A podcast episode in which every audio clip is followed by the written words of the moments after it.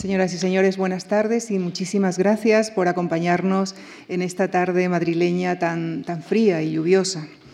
Damos nuevamente nuestra más cordial bienvenida al poeta, músico, traductor y catedrático de literatura española en la Universidad Pompeu Fabra, José María Micó.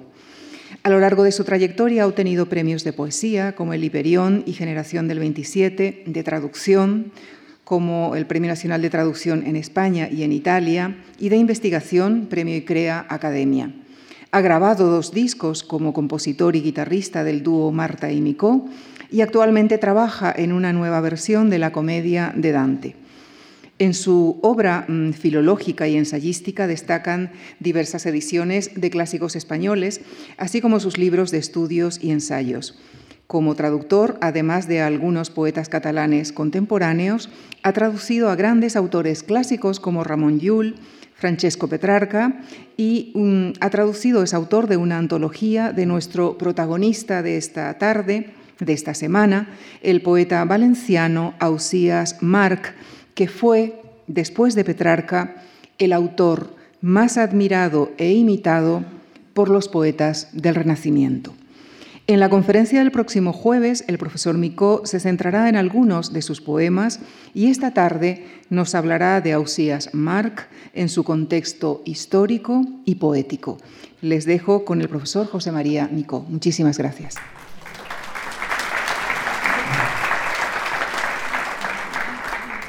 Muchas gracias, buenas tardes. Para mí venir aquí es siempre un honor y me inventaría siete vidas si fuera posible, para poder volver relacionada, en relación con cualquiera de ellas. De modo que agradezco mucho a la Fundación Juan Marc que hayan querido repetir después de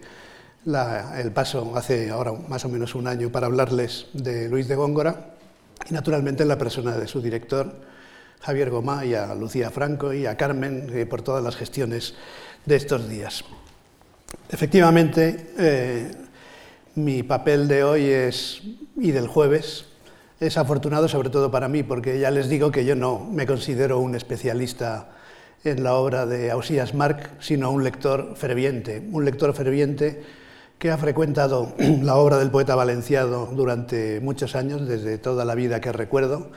y que decidí que para acabar de entenderlo, cosa que no he conseguido todavía, debía traducirlo. Y lo he traducido de todas las maneras posibles. Lo he traducido en verso, en una antología que tienen ustedes ahí en la bibliografía, en la editorial Pretextos, una traducción poética. Lo he traducido después también en prosa, en una traducción más filológica o más de servicio, en la que también está la profesora Marion Koderk, que es eh, este libro que ha aparecido hace poco con la poesía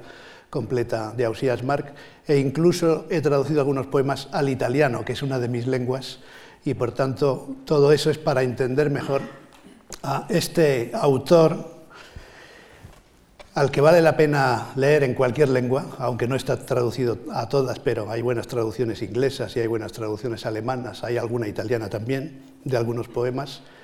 y que es uno de esos autores que nos desconcierta porque lo admiramos desde el momento en que leemos cualquiera de sus versos, como aquel inolvidable que dice de manera muy simple, la carne vol carne, la carne quiere carne, y no hay remedio. Pues bien, este autor que dice estas cosas es el que nos va a entretener, espero, durante eh, la sesión de hoy, que centraré sobre todo en su contexto histórico y biográfico, porque también la vida de Marc es algo interesante que puede ayudarnos a entender su obra. Por tanto, ¿quién era este autor? ¿Cuándo escribió? Este poeta valenciano que para algunos, y la frase no es mía, fue el mejor poeta europeo del siglo XV. Esta frase parece casi una provocación, porque el siglo XV es el siglo de François Villon, por ejemplo, y es el siglo que les voy a decir a ustedes de Jorge Manrique, y es el siglo de Charles d'Orléans, y es el siglo de algunos poetas neolatinos e italianos de gran fama y calibre, pero es una frase que se puede mantener y que voy a intentar justificar ahora, porque Ausías Marc puede ser llamado, y además así lo han llamado, por ejemplo, Constanzo di Girolamo, Alan Deyermond y otros autores, el mejor poeta o uno de los mejores poetas europeos del siglo XV y desde luego el que inaugura la literatura valenciana. Por lo tanto, un clásico de las letras valencianas, como lo fueron en cierto modo Dante para la literatura italiana, Cervantes para la literatura española, Shakespeare para la literatura inglesa, con la diferencia quizá o la dificultad añadida con respecto a estos autores, Dante, Cervantes o Shakespeare, de ser para nosotros prácticamente un desconocido, por razones que en una parte son históricas, la decadencia de la cultura en catalán o en valenciano, de la cultura de la corona de Aragón en los siglos XVI, XVII y XVIII es una parte de la explicación, pero no solo esa. Y luego su dificultad andando el tiempo, porque han pasado muchos años y hoy ni siquiera un lector valenciano o catalán de cultura media o alta está en condiciones de entender muy bien esta lengua áspera, a veces compleja, siempre profunda, casi siempre, de un autor que sigue estando vivo, pero al que leemos desgraciadamente muy poco, a diferencia quizá de lo que sucede con Dante, con Cervantes o con Shakespeare. Y además vivió en un contexto histórico fundamental, el mejor momento posiblemente de la ciudad de Valencia, como lo fue en cierto modo la Florencia de Dante o como lo fue por razones diferentes el imperio español ya en decadencia en la época de Cervantes o el periodo isabelino en el caso de Shakespeare. Y tiene la dificultad o la curiosidad añadida de ser una especie de poeta inaugural, que abre toda una tradición, toda una historia, que podemos llamar la historia de la literatura en lengua catalana o en una de las variantes de las lenguas catalanas, la historia de la literatura valenciana, y ese hecho, que sea el primero y el principal, es casi un milagro, no ha sucedido prácticamente en ninguna otra literatura. Dante es un autor de los orígenes de la literatura italiana, pero ya habían pasado un par de generaciones poéticas anteriores a él. Ausías Marc es el primero que usó su lengua materna, valenciana, para escribir literatura y eso lo ha convertido en el gran clásico de la literatura catalana. En vida, como tienen aquí en la fotocopia en la que he intentado ponerles algunas curiosidades, ya fue un autor muy reconocido, por ejemplo, nada más y nada menos que por Íñigo López de Mendoza, el marqués de Santillana, con esta frase célebre que he puesto aquí también para que la tengan. Mosén Ausías Marc, el cual aún vive, dice esto hacia 1449, Ausías Marc viviría todavía diez años más, el cual aún vive, es gran trovador e omne de asaz elevado espíritu. Esta parte más espiritual o filosófica, es algo que destacaron, además de su condición de gran trovador, sus contemporáneos, y que empezaron a imitar los poetas catalanes y valencianos que vinieron después como primeros lectores e imitadores de Ausías Marc. Y evidentemente tienen también el juicio de Juan Boscán ahí en la fotocopia, que en el prólogo al libro segundo, hoy llamaríamos la parte segunda, pero en fin, al libro segundo de las obras de Boscán y algunas de Garcilaso de la Vega, repartidas en cuatro libros, posiblemente el volumen poético más importante de todo el siglo XVI español, publicado en Barcelona por el impresor Carles Amorós, uno de los editores de Ausías Marc, por cierto, también en aquellos mismos años, dice esto que tienen ustedes aquí de Ausías Marc y que nos ayuda a entender también el contexto, que es lo que trataré de explicar yo también al final de la sesión de hoy, el contexto de la obra de Ausías Marc. Habla de la poesía y dice, y así le vemos ahora en nuestros días andar bien tratado en Italia, el verso, se refiere al verso, la cual es una tierra muy floreciente de ingenios, de letras, de juicios y de grandes escritores Petrarca fue el primero que en aquella provincia le acabó de poner en su punto. Estos nombres nos van a interesar hoy también. Petrarca como el que llegó a la perfección. El primero, pero no en un sentido cronológico, sino en un sentido sobre todo valorativo. El que lo puso en un punto más alto. El primero que en aquella provincia, es decir, en Italia, le acabó de poner en su punto, le dio la perfección al verso italiano que merecía y en este se ha quedado y quedará ya, quedará, creo yo, para siempre. Petrarca como modelo también de lengua o de modalidad poética en Italia. Dante fue más atrás, el cual usó muy bien de él, de este verso, que es fundamentalmente el endecasílabo que introdujo Boscán con la ayuda de Garcilaso en la poesía española. pero diferentemente de Petrarca. En tiempo de Dante y un poco antes florecieron los proenzales, y ahora resume así una tradición de la que vamos a hablar también nosotros, la de los trovadores, los proenzales, cuyas obras, por culpa de los tiempos, andan en pocas manos. De estos provenzales salieron muchos autores excelentes catalanes. De hecho, y también lo explicaré después, muchos de los poetas de Cataluña que escribían poesía en aquel tiempo lo hacían en, provenzal. Y de estos, dice, el más excelente, que ya no lo hacía en provenzal, es Ausías Marc, en logor del cual, si yo ahora me metiese un poco, no podría tan presto volver a lo que ahora traigo entre las manos. merece un elogio tan largo que ahora tengo que hablar de otras cosas y me dedico a ellas. Más basta para esto el testimonio del señor almirante, que después que vio una vez sus obras, las hizo luego escribir, es decir, copiar, transcribir con mucha diligencia, y tiene el libro de ellas por tan familiar como dicen que tenía Alejandro, Alexandre, el de Homero. Bueno, este es el autor valenciano que inauguró toda una tradición y que junto a Petrarca fue, como he dicho, el autor más imitado y reconocido. Pero eh, lo leyeron muy bien Garcilaso de la Vega, lo leyó muy bien Diego Hurtado de Mendoza, lo leyó muy bien Quevedo y lo leyó muy bien el conde de Villamediana, por poner un ejemplo ya más tardío en un texto que veremos, espero, al final. Vamos a hablar un poco del tiempo de, Ausías Marc, porque a veces tenemos la impresión de que los poetas son seres intemporales, evanescentes, que tienen una vida ideal, indiferente al contexto histórico, y que es como una especie de doncel trovadoresco, al que imaginamos a veces como, en primer lugar, no tenemos retratos fiables de él, aunque hay alguna imagen como la que ha usado la Fundación, que verosímilmente se parece al aspecto que debió tener Ausías Marc en la época, y pensamos en una especie de doncel, de trovador de corte rubio y alto, ¿no? un poco a la Manolo Gómez Burr o Fernando Fernán Gómez en la, maravillosa La venganza de Don Mendo, esa imagen de un doncel más o menos eh, dotado de virilidad, pero en cualquier caso de una belleza más o menos nórdica. Y tenemos que cambiar un poco esa impresión, sobre todo pensando, por ejemplo, en un amigo y compañero de fatigas de Ausías Mar, que fue Jordi de San Jordi, otro gran poeta, y que en cierto modo, luego lo diré, fue el último de los trovadores. Pues eh, Jordi de San Jordi, que fue un trovador de corte,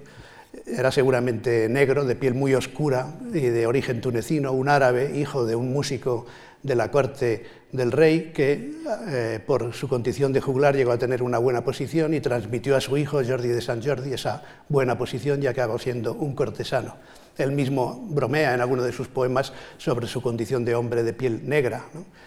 Por tanto, es un mundo muy distinto del que a veces imaginamos o del que nos han explicado y que tiene que ver un poco con esta condición de Ausías Mar como señor feudal, que al fin y al cabo es lo que fue, con todos sus privilegios y con las luces y sobre todo las sombras que proyectadas en nuestro tiempo pueden parecer a veces demasiado tenebrosas.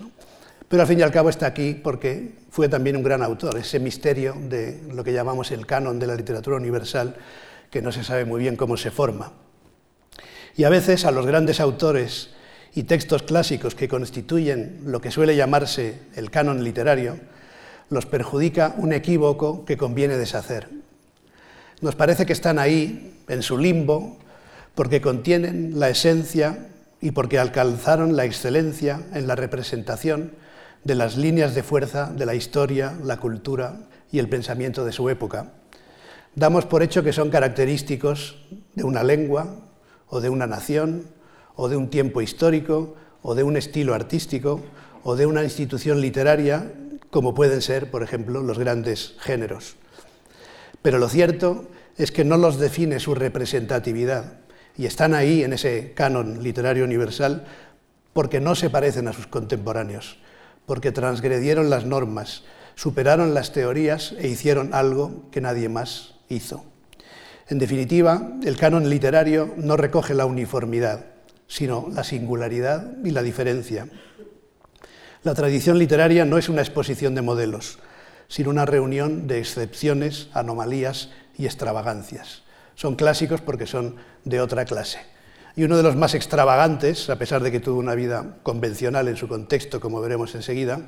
es precisamente Ausías Marc, inaugurando una nueva literatura, usando por primera vez su propia lengua para escribir un género en el que se usaban otras lenguas antes de él. Y si vemos su biografía, que enseguida repasaremos muy rápidamente, porque para eso se la he dado, para que la vean con más calma en su casa si lo desean, es como decía, la de un, típico señor feudal y está teñida un poco de, barbarie medieval a veces, ¿no? que nos puede sorprender a nosotros en un poeta, en un poeta tan excelso y tan delicado como a veces es Ausías Marc, pero también tan brutal biográfica y a veces también literariamente en algunos momentos. Vivió en los años más florecientes de la Corona de Aragón, que era entonces una confederación, como a veces se dice, de estados o de reinos, una especie de federación de reinos, una confederación plurilingüe, además, donde en la calle, en cuyas calles se hablaban muchas lenguas y, evidentemente muchos dialectos de esas lenguas, pero en los que la corte a veces usaba también lenguas diversas, porque estaba la, lengua de las lenguas de la Cancillería podían ser varias, y hay documentos en latín, hay documentos en catalán, hay documentos en variantes del catalán en el valenciano, hay documentos en aragonés, hay escritores en aragonés, y naturalmente en las calles se hablaba también la lengua árabe. Esa situación, además, fue la de prácticamente toda la primera mitad del siglo XV, que es el que vivió Ausías Marc plenamente desde 1400 a 1459, y ahí hay unos acontecimientos históricos que acabarán afectando de un modo u otro a Ausías Marc, no tanto a su obra cuanto a su persona. Martín Alumano muere sin descendencia y entonces se celebra, como es conocido de los historiadores, el compromiso de Caspe en 1412, que llega a la conclusión o a la decisión de nombrar rey, de coronar como rey de la corona de Aragón a don Fernando de Antequera. Y ahí se inicia la dinastía de los Trastámara, que será fundamental para la corona de Aragón, primero con Fernando de Antequera, 1412 hasta el 15-16 y luego a partir del 15-16, algunas fuentes varían en esto, la coronación de Alfonso el Magnánimo hasta 1458 en que murió, de manera que la vida de Ausías Marc, como veremos, va muy paralela a la vida del rey Alfonso el Magnánimo, un rey castellano que acabará eh, promocionando la literatura en las otras lenguas de la Cancillería y particularmente en Valencia. Esa es la época de eh, Ausías Marc, el esplendor de una ciudad que sería, en, esa época era como la Sevilla del XVI, como sería después la Sevilla del siglo XVI, por tanto, lo que se ha, llamado muchas veces el siglo de oro de la literatura valenciana. Allí en Valencia se celebraron cortes en 1418, se creó la Generalitat Valenciana y el rey magnánimo, Alfonso V, llamado el magnánimo, magnánimo en el sentido de magnífico, no en el sentido de generoso, eh, sino en el sentido de magnífico y poderoso. Eh, Dante en la comedia usa en esos mismos términos para un personaje esa expresión. Pues Alfonso el Magnánimo inició una campaña de expansión por el Mediterráneo con la ayuda, entre otros muchos caballeros, del mismo Ausías Marc. Y es un contexto también de transición eh, social, de una época en que dominaban los caballeros, como el mismo Ausías Marc, pero empezaba a dominar también la burguesía y algunos mercaderes de una ciudad rica y floreciente que eran los que pagaban las campañas de Alfonso el Magnánimo en sus intentos de conquista, a veces fracasados y otras veces logrados en el Mediterráneo. Bien, Ausías Marc vivió, como he dicho, entre 1400 y 1459. A veces se dice que su año de nacimiento es 1397. No es que sea un gran eh, error, eh, pero esa fecha se corrigió relativamente reciente y ahora se da por seguro que nació en el año 1400. No está claro si fue en Valencia o en Gandía, pero en cualquier caso nació en 1400 y eh, ya pertenecía a un linaje de poetas. Tanto su padre, Pere Marc, como su tío, Jaume Marc, fueron poetas, epígonos, podríamos decir, de la tradición trovadoresca y vinculados a distintas cortes de la corona de Aragón, algunos de ellos con ramificaciones en Barcelona. Hay una parte de la familia de Marc que es esencialmente barcelonesa a partir de esos años, en la corte de Margarita de Pradas y en, fin, en otras cortes y en otros momentos. De su vida, que no es ni larga ni corta, sino más o menos característica de un señor feudal de la época, yo les señalo algunas cosas nada más, porque tienen la lista ahí, pero no se trata de leerla ni de repasarla, pero sí llamarles la atención sobre algunas cuestiones. En primer lugar, la vinculación muy directa como caballero y cortesano de Alfonso el Magnánimo, que fue coronado 1415 y celebró inmediatamente después, o poco después, cortes. Eh, Ausías Marc participa en algunas de esas cortes. Antes, en las cortes anteriores, figura como doncel, como doncel, y ya en las cortes posteriores, en algún momento posterior y en las primeras campañas, figura como mosén, que era el modo en que se referían a los caballeros en la época. Y, desde, y en su juventud participó como caballero y soldado y con sus esclavos o con su gente, en algunos casos en las campañas de Alfonso el Magnánimo por el Mediterráneo, por ejemplo, los asedios de Calvi y Bonifacio en Córcega, o la campaña en Cerdeña, y ahí nos interesa eso por una razón, por, por algunos de los nombres que suenan también en la comitiva, entre otros soldados y caballeros que fueron con la comitiva de Alfonso el Magnánimo a Córcega y a Cerdeña, están, por ejemplo, Jordi de San Jordi, otro poeta, está Andreu Febrer, del que también diré alguna cosa después. Eh, la expedición continuó por Sicilia y Nápoles, pero Marc volvió al reino de Valencia y ya en esos años se ven algunas de esas gestiones raras. Es lo que pasa a veces cuando se reconstruye la biografía de un personaje antiguo, cuando no tenemos más datos y los pocos que tenemos son multas de tráfico o, declaraciones de Hacienda y cosas así. ¿no? Nos hacemos una imagen posiblemente parcial. Y la vida de Ausías Marc abunda en documentos un poco tenebrosos también, o en litigios, porque era un señor feudal muy orgulloso de su condición, que despreciaba a los mercaderes y a los burgueses que estaban empezando a enriquecerse sin ser caballeros en aquellos años, y que protagonizó o padeció o sostuvo algunos de los litigios, incluyendo desafíos de estos que son típicos de la Edad Media, por razones muy diferentes. Algunas de ellas, en algunas de ellas trasluce un carácter evidentemente misógino, aunque es un término que he aplicado en aquella época en que se usaba el derecho de pernada todavía, y quizá Osías Marx se valió de él en algún momento, tiene que matizarse. Y, por ejemplo, en aquellos años su familia y directamente su madre hizo algunas gestiones frustradas para casarlo con unas viudas de Barcelona, precisamente. Había un par de viudas en Barcelona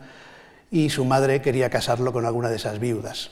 Si esto tiene algún interés es porque una de esas viudas tenía el apellido de Monboy, no lo tienen ustedes aquí, pero se lo digo yo, el apellido Monboy, que es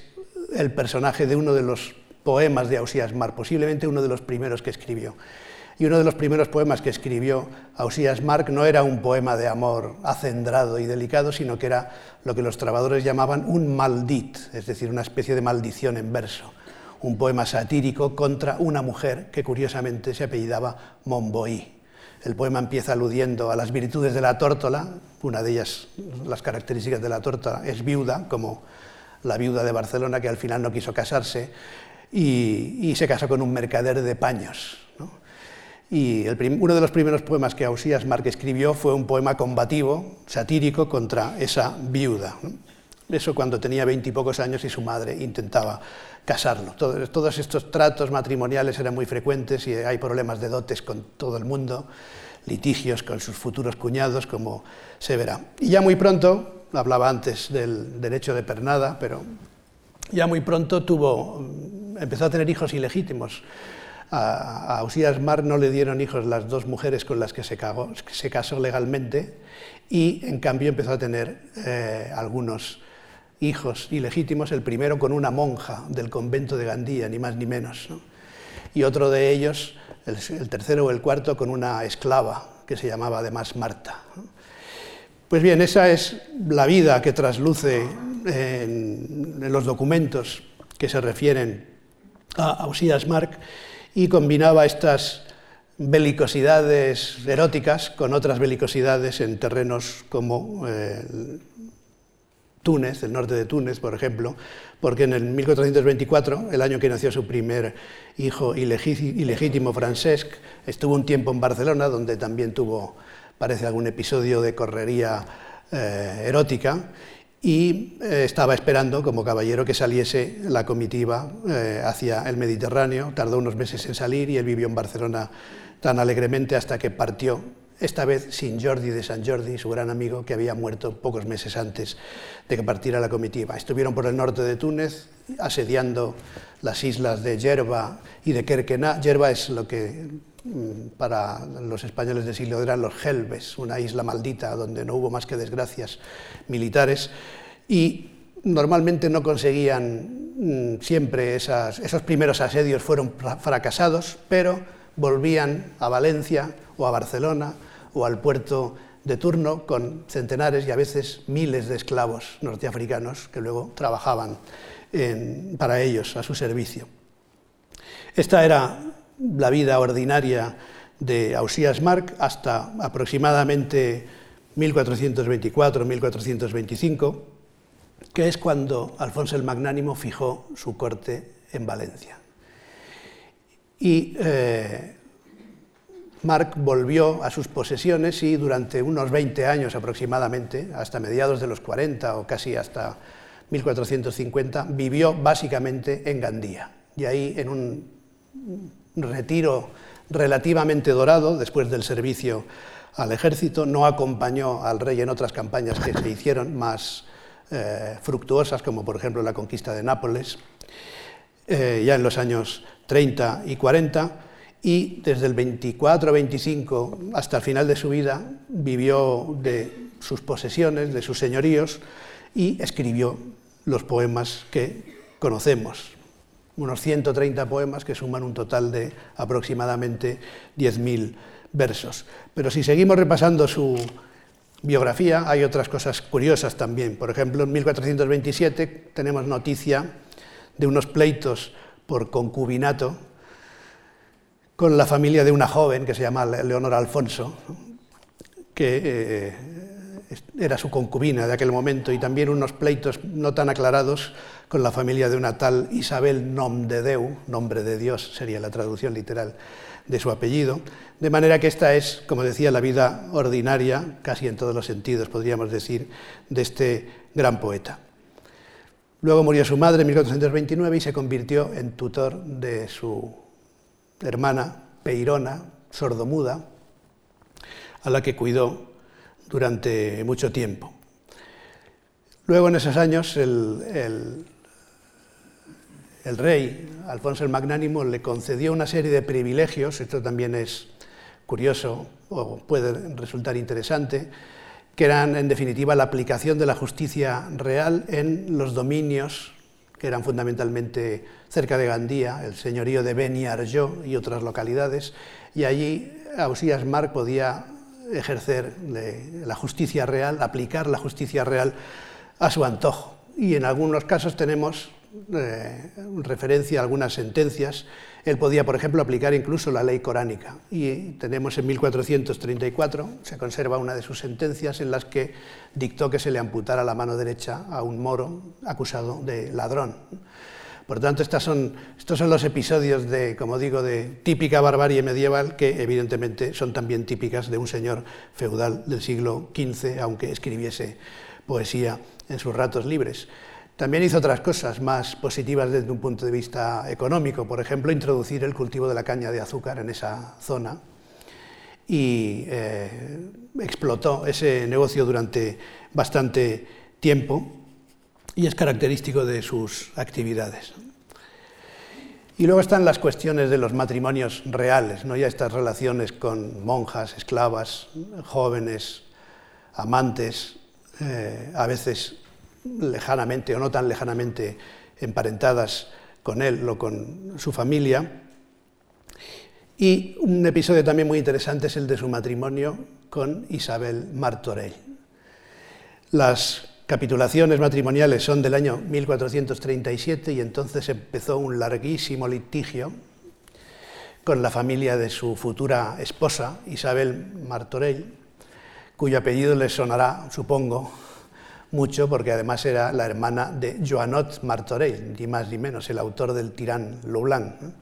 En aquellos momentos, además, Joanot, por razones diferentes, se fue a Inglaterra y hubo un litigio entre la familia de los Marc y la familia de los Martorell a propósito de la dote que Ausías Marc exigía de la familia Martorell para casarse con Isabel.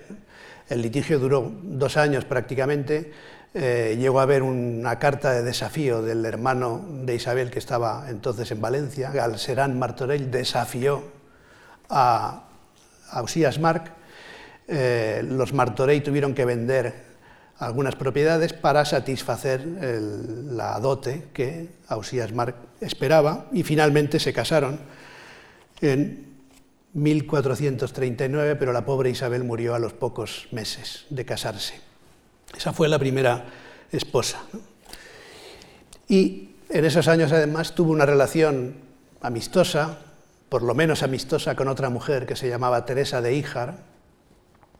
a la que conoció también por los años 1420 y tantos. Teresa de Híjar casada con Pedro Jiménez de Urrea, aunque luego enviudaría, es posiblemente la mujer que está detrás de algunos de los poemas de Ausías Marc con el seudónimo o el señal, como decían entonces, por tradición trovadoresca, de lirio entre cardos, lir entre cars. Ausías Marc usó dos o tres seudónimos o señales, eh, continuando la tradición trovadoresca, para referirse a sus amadas, una de las cuales es plena de señ y la otra es lir entre cars. Luego hay alguna más, amor, amor, y algún otro es más discutible. Parece que se trata de mujeres diferentes, Plena de Señ no está completamente identificada, y detrás de los poemas, que son algunos de los más tempranos, escritos a lir entre cars, lirio entre cardos, estaría esta amiga duradera de Ausías Mar, que se llamó Teresa de Híjar y que murió en 1441. Después Mar se casó en segundas nupcias con Joana Escorna, con la que unos años después decidieron vivir en Valencia. Por tanto, estuvo básicamente en Gandía desde 1424 hasta finales de los años 40 y en Valencia, en la ciudad de Valencia, los últimos 10 o 12 años de su vida, básicamente en Valencia, como digo, hasta que murió en 1459, exactamente el día 3 de marzo, dentro de poco se cumplirá, de 1459. Antes de eso, hay unos documentos también que pueden parecer eh, extraños, pero que lo son relativamente. Por ejemplo, participó en una especie de linchamiento, en un acto de violencia contra otro señor que no era caballero y por tanto Ausías Marc no podía desafiarlo, pero parece que con algunos parientes, incluso algunos de sus hijos naturales, le dieron una paliza a un tipo y luego la familia de este señor le puso una eh, denuncia a Osías Marc que acabó siendo condenado a unos días de cárcel porque la reina María lo exoneró de esa culpa. Pues esta era la biografía, esta fue la vida de Ausías Marc en un contexto que culturalmente, y ahora vamos a lo que realmente nos importa más allá de las curiosidades de una biografía muy distinta de la nuestra, o quizá no tanto de las nuestras, pero desde luego nosotros no somos señores feudales, ni tenemos tantos privilegios, pero al menos tenemos también alguna libertad más como plebeyos, y por tanto eh, nos interesa más el contexto cultural que fue evidentemente un contexto privilegiado y no todos los señores feudales acabaron escribiendo una obra tan extraordinaria como la de Ausías Marc y voy a ir acercándome a ella. Los grandes poetas suelen ser poetas de transición. Yo creo que Ausías Marc es un caso, pero creo que todos los grandes poetas lo son también, aunque lo sean de manera inconsciente e involuntaria. A veces estos poetas, estos grandes poetas, apegados sin escapatoria a una tradición imponente, el talento les fuerza a abrir puertas que ni siquiera ven, pero las abren y las cruzan, cambiando para siempre el paisaje de toda una cultura. Esto vale, por ejemplo, para Jordi de San Jordi, su amigo y compañero de fatigas, que creció leyendo, oyendo e interpretando las canciones de los trovadores y que al componer su propia obra, porque era músico y poeta, como el mismo Marqués de Santillana dijo también, lo hizo en una lengua híbrida que pretendía ser, pero que ya no era, la de los antiguos clásicos trovadores, variablemente contaminada con giros y con palabras de otra lengua, que tampoco era, porque en realidad no lo pretendía, la que se hablaba en la calle. Y esta expresión, poeta de transición, vale también para Ausías Marc, a quien la voluntad personal, que esto es quizá lo más admirable de su caso, y las circunstancias históricas lo convirtieron en el primer valenciano que abandonó, expresamente el occitano y usó su lengua materna para escribir poesía. Y ahora voy a intentar explicar ese contexto, por qué estos cambios de lenguas. Porque, como habrán notado, han ido apareciendo aquí algunos nombres en la biografía de Ausías Marc, nombres que tienen una relación muy directa con su obra y que nos ayudan a comprender el panorama cultural de esa Valencia de la primera mitad del siglo XV. Hemos mencionado a la Marqués de Santillana, que lo conoció personalmente, entre otras razones porque, así como Ausías Marc fue alconero real primero y alconero mayor del rey Alfonso el Magnánimo, y de hecho esta condición de alconero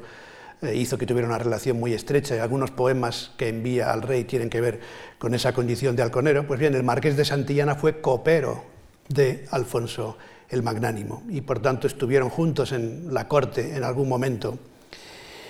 Y el marqués de Santillana tenía esa formación humanística incipiente que se dio sobre todo en la corte aragonesa, aragonesa en un sentido amplio de la palabra, porque ya, por ejemplo, en la segunda mitad del siglo XIII tenemos al gran historiador en aragonés, que escribía también en aragonés y en catalán y también en castellano, algunos textos, Juan Fernández de Heredia, por ejemplo.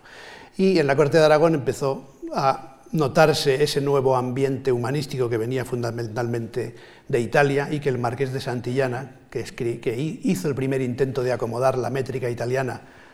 en castellano, intento que fracasó en su época, pero que luego triunfó con Garcilaso y con Boscán, Santillana escribió unos sonetos fechos al itálico modo, por ejemplo, pues eh, representa muy bien ese ambiente de italianización progresiva que, sin ser la que sería posteriormente característica de Boscán o de Garcilaso, ayuda a entender la evolución en la lengua. Otro nombre que hemos mencionado, que ha aparecido aquí, lo he dicho dos o tres veces, es el de Jordi de San Jordi, que ya he dicho que sería seguramente hijo de un esclavo árabe que había sido juglar y de origen norteafricano posiblemente, eh, a pesar de este nombre tan característico, Jordi de San Jordi. Pues bien, Jordi de San Jordi fue compañero de milicia en, algunas de las campañas de Alfonso el Magnánimo en, el Mediterráneo y lo podríamos llamar en cierto modo como el último de los trovadores, porque, como he dicho antes, usaba una lengua que no era la que él hablaba en la calle, ni desde luego la que hablaba con su amigo Ausías Marc, pero a la hora de escribir, como tiene en el fondo una cierta lógica, y luego lo veremos enseguida, eh, usaba una lengua artificial, extraña, pero que era la lengua característica que había sido durante siglos la lengua característica de la poesía amorosa, que era el gran tema de la lírica entonces. Y ha aparecido también el nombre de Joanot Martorell, cuñado de Ausías Marc, hermano de la primera mujer de Marc y autor del Tirán Blanc. En fin, lo conocen todos, el Tirán Blanc, según no Cervantes, sino un personaje de Cervantes, pero en el fondo quizá en este caso podría ser lo mismo, el cura del Quijote, dijo que por su, estilo es este el mejor libro del mundo, dijo el cura del Quijote del Tirán lo Blanco. Una novela caballeresca, una novela de caballerías que también en la lengua de los valencianos, lo que después hemos llamado catalán para entendernos, pero que es la materna lengua valenciana, como dicen ellos mismos, escribió esta extraordinaria novela que ha sido una de las que algunos dicen que da origen a la literatura, a la novela moderna. En cualquier caso, amigo de Jordi de Sant Jordi, compañero de corte del marqués de Santillana, cuñado de Joanot Martorell, y ese era el ambiente de renovación en el que confluían, por eso hablaba de Marco, de Jordi de Sant Jordi como grandes poetas y también poetas de transición, confluía un mundo que acababa, que no es solo el de los trovadores, sino también el de los caballeros de corte, el de los poetas de corte. Todavía habrá más ejemplos, porque Garcilaso en el fondo es un poeta soldado todavía, pero ya Fray Luis de León, por ejemplo, es otra cosa. Pues ese mundo trovadoresco de la poesía cortesana que se va agotando lingüísticamente desde el punto de vista del uso del provenzal y también socialmente desde el punto de vista de las nuevas clases que emergen y que acceden a la cultura, por tanto un mundo que acaba, que es básicamente el mundo trovadoresco, y otro mundo que está empezando con alguna dificultad, pero sobre todo notoriamente en la corona de Aragón, que es el mundo del humanismo y de las nuevas letras que venían de Italia. Y ahí confluyen y coinciden escritores catalanes, valencianos, baleares, Todavía los padres, bueno, el, padre de Marc y su tío, el padre y el tío de Marc, participan de esa tradición trovadoresca, se escriben poco antes las llamadas leyes d'amors, y eso hace que, en cierto sentido, como decía antes, Jordi de Sant Jordi pueda ser considerado el último trovador. Aquí hay un punto interesante, que es la relación entre lengua y género literario, y otra, que quizás más espinosa, sobre todo en los tiempos en que estamos viviendo, que es la relación entre los conceptos de lengua y nación. Son dos conceptos que en realidad entonces no tenían mucho sentido. Nuestro concepto, nuestra vinculación tan directa entre lengua y nación es algo post-romántico en realidad. Entonces, las sociedades eran plurilingües y uno sabía que cuando escribía usaba en realidad una lengua distinta, aunque fuese el mismo idioma, usaba una lengua distinta, que era en cierto modo un idiolecto, para Jordi de Sant Jordi, la lengua de su poesía era un idiolecto, una lengua convencional, pero era la que usaban, la que habían estado usando los trovadores. Pero su lengua literaria está ya contaminada de algunas palabras que ya no son las propiamente trovadorescas. Dante, por ejemplo, o Ausías Marc todavía usan un término que viene directamente de la poesía trovadoresca, que es el término drut o drudo, amante. Pues esta inercia en la lengua poética se fue notando en muchos lugares. Por ejemplo, eh, piensen, pongo un ejemplo muy característico, el rey Alfonso X el Sabio, de su condición nacional, digamos, de rey castellano, no se puede negar, el rey de Castilla, que además promocionó y cultivó y fomentó el uso del castellano en la prosa, que tradujo obras del árabe y del latín, que mandó escribir obras en castellano de carácter histórico, de carácter lexicográfico, de carácter eh, jurídico, en castellano, pues bien, el padre de la prosa castellana, como a veces se le llama, Alfonso X el Sabio, padre de la prosa castellana, escribió también una colección de poemas a la Virgen, las cantigas de Santa María, que no todas son suyas, algunas son inspiradas o patrocinadas, pero hay una cantidad de poemas discutible, pero en cualquier caso unos cuantos son de su puño y letra. Pues cuando el rey de Castilla, padre de la prosa castellana, escribía poesía, lo hacía en gallego-portugués, porque esa era la lengua de la poesía en Castilla para los poetas castellanos y lo, lo siguió siendo durante bastante tiempo. También ahí el uso del castellano en la lírica de carácter culto y de temática amorosa, es decir, Jorge Manrique, por ejemplo, empieza tardíamente, porque los poetas del siglo XIV, aun siendo castellanos, usan el gallego-portugués todavía. Por tanto, la relación entre lengua, nación, lengua, cultura, lengua, género, era un eh, género poético o género literario, era una situación completamente distinta. De hecho, Dante no es consciente de escribir en italiano. Italia es solo un concepto. Y algo parecido pasaba también con algunos de estos autores. Pero lo extraordinario de esta situación es que dos amigos, mm, no de la misma edad, Jordi de San Jordi sería posiblemente algo mayor,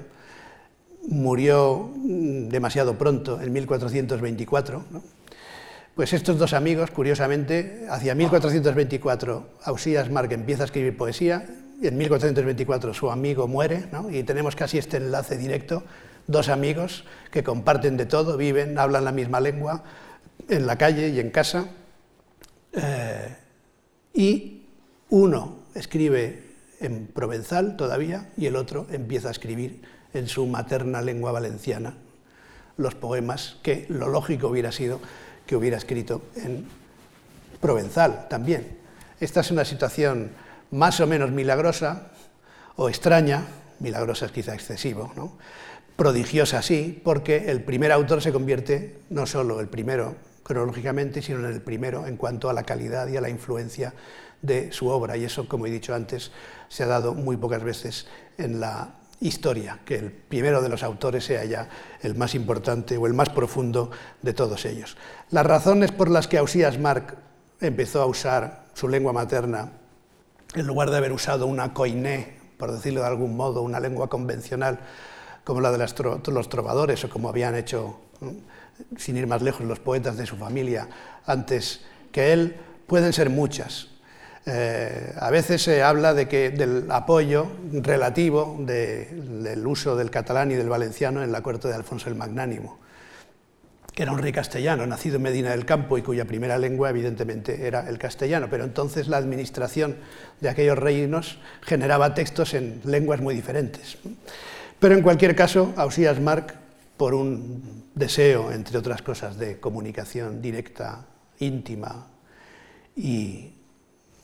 para darnos esa fuerza que todavía tiene, incluso en las traducciones, que evidentemente hacen empalidecer el texto original, pero algo queda de lo bueno que Marc escribió, hace, digo, que eh, tenga esa fuerza la poesía de Ausías Marc, que se escribió en un contexto, y vamos a ello también, muy importante desde el punto de vista literario. Y les pongo algunos ejemplos únicamente, eh, muy breves, pero a los nombres que antes he mencionado, el Marqués de Santiana, Jordi de Sant Jordi o Martorell, les añado otros. Por ejemplo, Enrique de Villena. Enrique de Villena, un escritor también eh, científico, paracientífico, mago, según algunos, fue, entre otras cosas, traductor de la Divina Comedia, en unos años en que un catalán, Andreu Febrer, estaba traduciendo también la Divina Comedia al catalán, la primera traducción castellana, que es una especie de prosificación, y la primera traducción catalana, que es en verso y en verso rimado, son casi de la misma época, 1428-1429. Entonces se traduce también al catalán, aunque no conocemos al traductor o no estamos seguros de su identidad, el de Camerón de Boccaccio. En estos años en que Ausías Marc empieza a escribir y se está formando, se traducen estas obras y empieza una corriente de italianismo, que podríamos decir incluso de petrarquismo más o menos incipiente. Y este es otro nombre que nos va a interesar no solo hoy, sino también eh, pasado mañana, el nombre de Petrarca. Y la obra poética de Ausías Marc responde a esa doble influencia. Por un lado, la influencia de los trovadores y por otro lado, la influencia de Petrarca y del petrarquismo. Y Marc escribió, como he dicho, algo así como unos 130 poemas que suman un total de 10.000 versos, cuyo tema fundamental es el amor.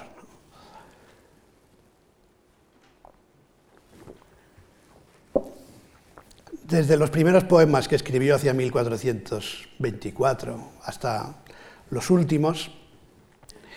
se puede intuir una cierta evolución en su obra. Este es uno de los aspectos más discutidos en sus distintas formas y se ha hablado de, una parte de los cants de amor, cantos de amor, otra parte los cants de mort, los cantos de muerte, y luego una pequeña sección de poemas más de carácter espiritual, entre los que destaca un texto también, eh, en cierto modo, excéntrico, que es el llamado Kant espiritual, un diálogo de tú a tú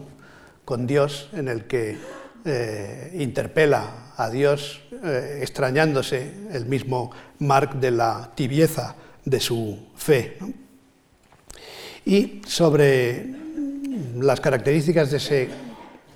corpus que algunos poetas, que algunos autores han llamado cancionero a la manera de Petrarca, hablaremos el próximo día comentando algunos ejemplos. Pero esta es una cuestión bastante discutida. ¿Cuál es la ordenación de los poemas de Marc? ¿Cuál es esa ordenación? Eh, si hay una ordenación cronológica, si hay una ordenación eh, temática, si se pueden distinguir en ella ciclos como estos que digo de lir, entre cars, lirio entre cardos, o toda cordura, o amor, amor, si estos ciclos se refieren a mujeres distintas. Y eh, en cualquier caso, lo veremos comentando algunos poemas concretos el próximo día. Eh, ahí hay una influencia, podríamos decir incluso retroactiva, que es muy interesante, de la figura de Petrarca como tienen el resumen y como ya hemos dicho, Petrarca es eh, antes que Ausías Marc y por tanto Ausías Marc después que Petrarca, son los dos poetas más influyentes en el siglo XV catalán y el siglo XVI, bueno, catalán, valenciano, balear, y el siglo XVI castellano o español, o como queramos llamarlo. Y eh, Ausías Marc creó una especie de cancionero, que está más o menos organizado, pero con un petrarquismo, como he dicho, incipiente o imperfecto. Por ejemplo, el poema 34 que tienen ustedes en el reverso de la hoja es un caso muy interesante, sin entrar a comentarlo ahora, es un caso muy interesante para comprender la influencia de Marx, a la que dedicaré algunos minutos finales de mi intervención, la influencia de Marc. Este es un poema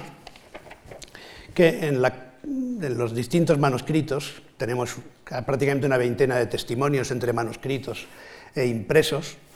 hubo varias ediciones de Marc en el siglo XVI, lo diré enseguida,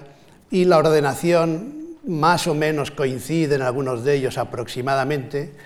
pero eh, habitualmente hoy, como por ejemplo la edición de Robert Archer, que es la última, esta de los dictats, la poesía completa en la que yo he colaborado traduciendo en prosa una parte de los poemas, todavía siguen esa ordenación que propuso un filólogo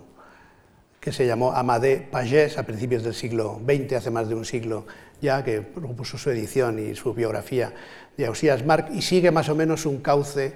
aproximadamente cronológico, desde los poemas de juventud hasta los poemas de madurez. Y ahí se ve mm, la evolución del poeta, del enamorado entusiasta al enamorado desengañado. Eso se ve aproximadamente. Pero hay poemas de carácter satírico que están o pueden estar fuera de lugar. Por ejemplo, uno de ellos es el 42, creo recordar, al que antes he aludido, el de la tórtola y de la viuda Monboí posiblemente, y ese es un poema de los primeros que Ausías Marc escribió. Por tanto, tenemos un corpus un poco extraño, en cierto modo descompensado, y todavía en ese terreno hay mucho que estudiar, la ordenación del cancionero de Marc. Pero se difundió bastante, hay manuscritos importantes, entre ellos el que mandó compilar el almirante Francesc Folk de Cardona y que posiblemente llegó a, las manos, si no de Boscán de Garcilas o no porque ya había muerto, pero en cualquier caso Boscán posiblemente lo había visto. Y ahí tenemos una idea que quizá no sea plenamente exacta, pero de la que conviene hablar un momento para entenderla por aproximación al menos, una idea de un proyecto similar o asimilable al canzoniere de Petrarca, al cancionero de Petrarca. Como saben, el cancionero de Petrarca eh, sigue una especie de cronología, aparente también,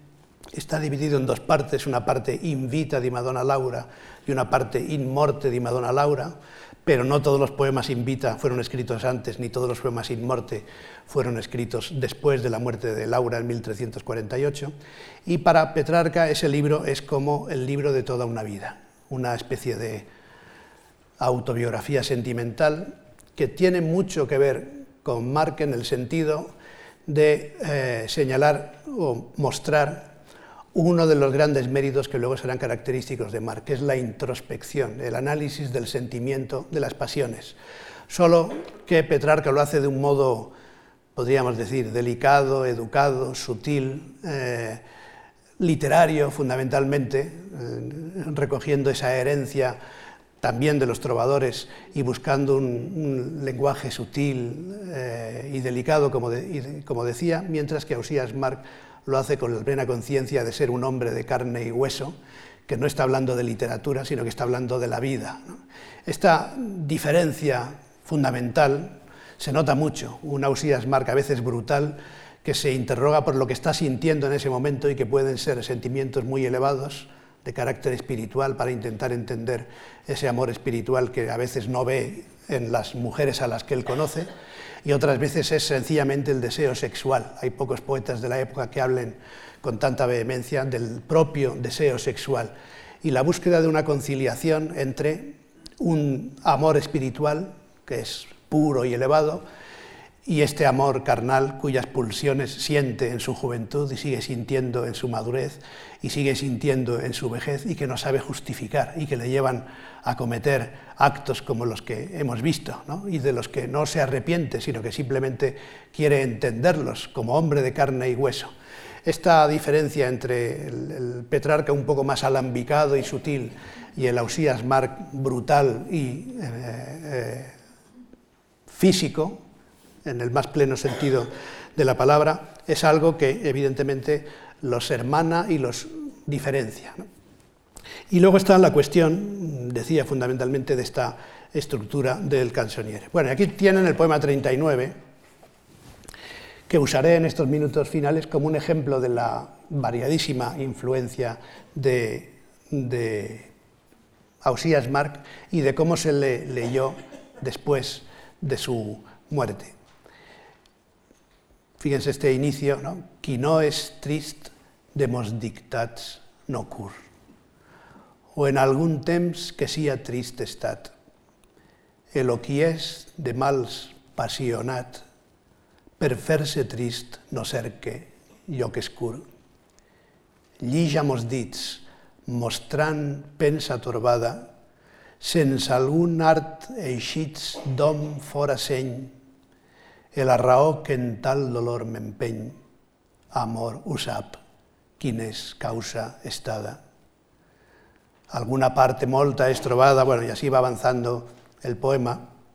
en mi precario valenciano, aunque yo soy más valenciano, digamos, me siento más valenciano por razones familiares que catalán, que es lo que soy de nacimiento, y esta lengua eh, valenciana pues la he oído mucho. Y si quieren oírla ustedes pueden escuchar también a Raimón. No, quiero que pase el tiempo sin mencionar a Raimón. Luego diré algo de las canciones que les recomiendo escuchar para tener una versión también de la fonética de Ausías Marc. Pero bueno, leo la traducción, que es una traducción mía, que siempre, aunque esté publicada hace 10 años o más, hace 14 años ya, está, y que luego he revisado en la traducción en prosa de la edición de Archer en cátedra más reciente, siempre digo que las traducciones son provisionales y por tanto no la considero definitiva y siempre hay que revisarla. Esta es la versión en verso de mi traducción, la otra es en prosa. Quien no esté triste, quien no lo haya estado nunca, que no se ocupe de mis versos. Y aquel a quien los males atormenten, no busque oscuridad para estar triste. Lea mis turbadísimos escritos, hijos sin arte de un desatinado, y la razón que a tal dolor me empuja la sabe amor, que ha sido su causante. Hay siempre una gran parte de deleite en la mente del triste, y si me han visto con mucho sufrimiento, mi alma estaba de un enorme deleite acompañada. Cuando me habita amor, tal placer siento que apenas sé si estoy en este mundo y cuando quiero comprender sus hechos me da dolor mezclado con placer. Bueno, este, esta voluntad de analizar sus sentimientos es algo de lo más característico de Ausías Mar, lo veremos sobre todo el jueves, pero hoy quería terminar hablando un poco más de su influencia. ¿eh? Eh, ya, he mencionado al principio a, Juan Boscán y a, bueno, primero al Marqués de Santillana, que ya lo considera un clásico en vida, que es una expresión que pocas veces se puede decir, pero en el caso de Ausías Marc puede decirse así. Y fíjense, fue después este, de, esta difusión que tuvo durante el mismo siglo XV, imitado por los poetas catalanes y valencianos de la segunda mitad del siglo XV, por Pere Torroella y por otros, luego se convirtió en un clásico para los poetas españoles del Renacimiento, para Boscán y para Garcilaso, como he dicho antes también para Quevedo y para el conde de Villamediana. Y fue traducido varias veces, hay varias traducciones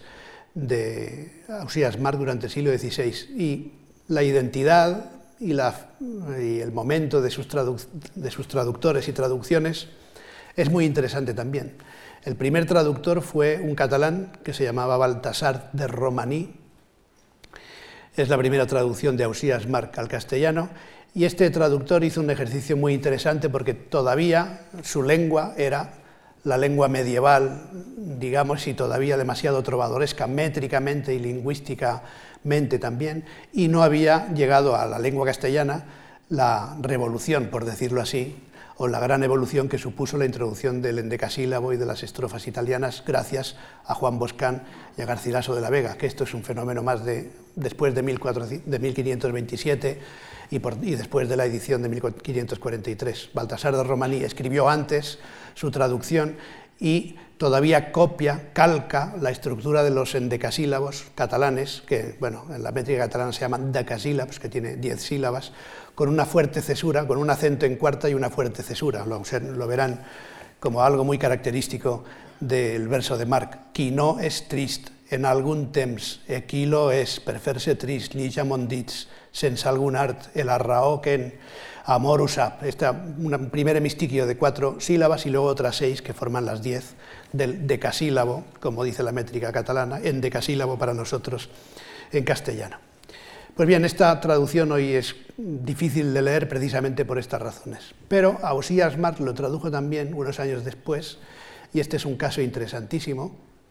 un gran poeta del siglo XVI, Jorge de Montemayor, un portugués, por tanto, un portugués traduciendo a Osías Marc en castellano. Se publicó en 1560 y esta fue una traducción muy influyente, muy importante, porque ya dotó a Osías Marc de esa lengua doblemente petrarquizante, porque Marc había asimilado algunas cosas de Petrarca, sobre todo desde el punto de vista temático, pero la traducción de Jorge de Montemayor es completamente distinta, parece escrita incluso en una lengua distinta de la de Baltasar de Romaní. Y esta lengua de un portugués que escribía en castellano, también escribió en portugués, pero en castellano escribió nada más y nada menos que la Diana, la primera novela pastoril de la prosa del Renacimiento español, pues era un portugués y nos vuelve a situar en esta situación de intercambio de lenguas, de plurilingüismo, en los que no siempre lengua y nación iban juntas, sino que se tenía en cuenta también el género o la eh, temática o la difusión de las obras. Por tanto, un portugués traduciendo a un valenciano al castellano. Y esta influencia doble de eh, Petrarca más Ausías Marc en el siglo de oro español es muy perceptible. Es evidente que Garcilaso de la Vega leyó muy bien a Ausías Marc. Hay algún poema y alguna imagen de Garcilaso que son prácticamente traducciones de versos de Ausías Marc. Amor, amor, un hábit metallat, un hábito vestir, bueno, en fin. Hay un poema de Marc que se refiere concretamente a eso. Hay una traducción parcial del canto espiritual de Ausías Marc, el poema más religioso de Marc, que alguna vez se ha, se ha atribuido la traducción a Francisco de Quevedo, yo no estoy seguro de que esa traducción atribuida a Quevedo sea realmente del autor del Buscón, pero evidentemente el poeta metafísico del Heráclito cristiano, de algunos poemas amorosos de Canta Sola Alisi y autor también del Buscón, leyó muy bien a Ausías Marc y se dejó influir por su obra. Y aquí les he traído, en cierto modo como conclusión de esta primera sesión sobre Ausías Marc para comprender no solo su vida, su contexto histórico, sino también, sobre todo, su contexto poético, aquí les he traído una influencia más o menos disimulada que a veces ni siquiera se señala, pero en la que Marc está muy presente y que tiene que ver con el poema 39. Fíjense, este poema 39 de Marc, al que acabo de aludir y del que he leído un par de estrofas, termina con este llir entre cars, esta invocación a una destinataria femenina, que en este caso es uno de los señales que eh, usó, lirio entre cardos, Dios os haga ver cómo por vos me hay un tal extremo, con mi poder amor me ha derrotado, no con el suyo de infinita fuerza. Pero este poema, que no es ni muchísimo menos el primero en la colección de Ausías Marc, si atendemos a los manuscritos antiguos, a las ediciones más fiables y a la reconstrucción moderna de su obra, curiosamente se interpretó, y a esto me refería cuando hablaba de petrarquismo en cierto modo retroactivo, se interpretó como si fuera el poema prólogo, el poema que abría la colección de Ausías Marc. Y si ven algunas ediciones antiguas del siglo XVI o XVII, que además algunas de ellas están en Internet y se pueden eh, consultar en la Biblioteca Cervantes Virtual y en, y en la Biblioteca Nacional también y en otros lugares, verán que contra toda fidelidad filológica, algunas de esas ediciones, en algunas de esas ediciones el primer poema es este, Qui no es trist de mos dictats no cur. ¿Y por qué?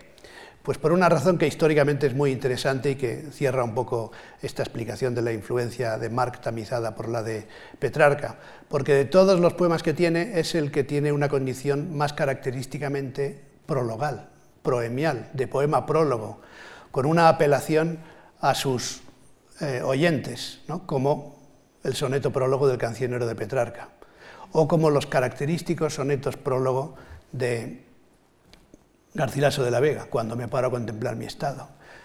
de Gabriel Bocángel, hablando con sus escritos, eh, o algunos poemas similares de Lope de Vega, tanto en sus rimas amorosas como en sus rimas sacras, curiosamente, siempre en esa apelación al lector. Y aquí evidentemente está Petrarca, voi che ascoltate in rime sparse il suono di quei sospiri onde no driva al cuore, en el que, soneto prólogo del canzonier, en el que Petrarca habla a su público, los que me estáis escuchando eh, y amáis como yo, vosotros me entenderéis y me podréis perdonar. Luego en Petrarca hay una especie de eh, conversión explícita, cuando yo era un hombre distinto del que soy ahora, insul mio primo giovanile errore, en mi primer error juvenil.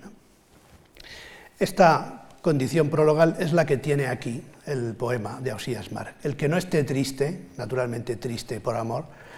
que no se preocupe de mis versos, que no lea mis versos. Son versos, como dice, escritos turbadísimos, hijos sin arte de un desatinado. De esta apelación al lector. Fíjense el poema que, que escogió, bueno, que escribió el conde de Villamediana, Juan de Tasis, y que se escogió como poema prólogo de su colección. Y ahí está toda esta tradición que hemos intentado resumir en esta primera sesión, los trovadores y sobre todo Petrarca y Ausías Marc. El conde de Villamediana está imitando a Petrarca. Hay versos e ideas de Petrarca del primer soneto ahí. Y hay versos de Ausías Mar también. Pues este clásico eh, en los primeros tiempos de la literatura valenciana, este clásico de las letras españolas también o hispánicas, porque fue un clásico para los autores del siglo XVI, influyó en un poeta del finales del XVI y de principios del XVII, muerto trágicamente, como se sabe, Juan de Tasis, conde de Villamediana, que escribió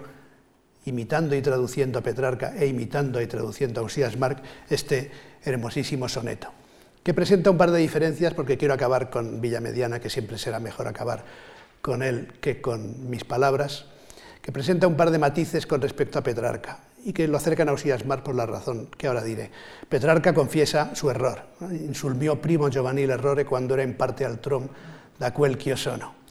Pero el conde de Villamediana se muestra contumaz en su amor. Es un amante convencido de que está haciendo bien al amar. Esa defensa del amor y esa voluntad de comprender un sentimiento contradictorio que nos lleva a las sensaciones más altas y más depuradas del alma y a las sensaciones más bajas y más físicas del cuerpo es lo que apasionó a Osías Mark y veremos el próximo día algunas de las muestras de esa pasión que tuvo fundamentalmente por comprender el amor, no solo por ejercerlo, sino también por comprenderlo. Nadie escuche mi voz y triste acento de suspiros y lágrimas mezclado, si no es que tenga el pecho lastimado de dolor semejante al que yo siento, que no pretendo ejemplo ni escarmiento que rescate a los otros de mi estado, sino mostrar creído y no aliviado de un firme amor el justo sentimiento. Juntóse con el cielo a perseguirme la que tuvo mi vida en opiniones y de mí mismo a mí como en destierro. Quisieron persuadirme las razones hasta que en el propósito más firme fue disculpa del hierro el mismo hierro. Muchas gracias, nos vemos si ustedes quieren el jueves.